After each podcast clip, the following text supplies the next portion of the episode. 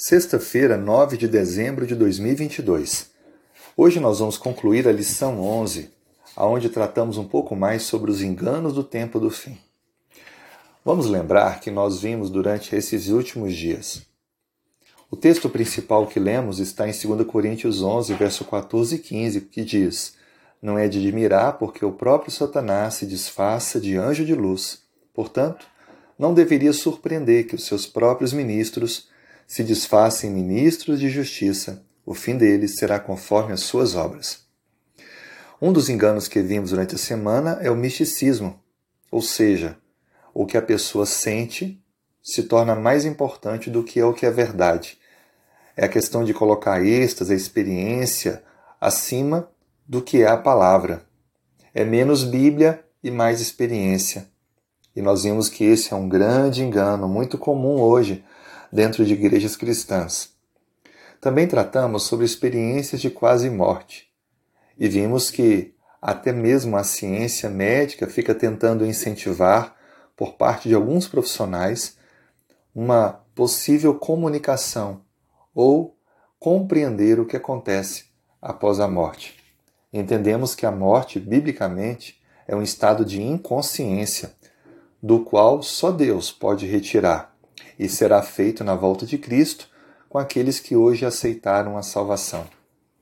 Também vimos sobre a reencarnação, para alguns considerado um processo evolutivo, desenvolvimento do espírito, com níveis, mas nós vimos de forma bem clara que após a morte só há a ressurreição para a vida ou para o juízo, segundo João 5, verso 29.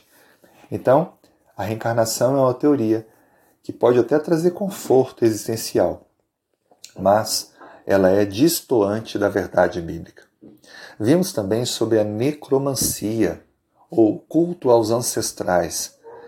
Vimos a experiência de Saul, que buscou comunicar-se com mortos quando na verdade estava sendo enganado por Satanás, que tem essa arte de representar e até compartilhar questões bem pessoais de quem morreu para dar credibilidade ao seu engano.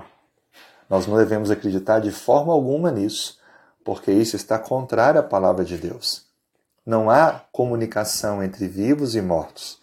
Todos os mortos estão no estado de inconsciência. E o inimigo é o criador dessa tentativa para engano. Também aprendemos um pouco mais sobre as personificações e aparições. Lembre que Deus e a Sua palavra nos adverte que Satanás, em sua mentira, se representa de maneira enganosa, mas nada disso deve trazer qualquer tipo de abalo à nossa fé. Se já fomos avisados disso, devemos então nos manter fiéis e firmes à palavra de Deus, usando a armadura que ele nos oferta: a fé, a oração, o estudo da Bíblia, a perseverança, ou compartilhar do Evangelho, para que assim não sejamos enganados.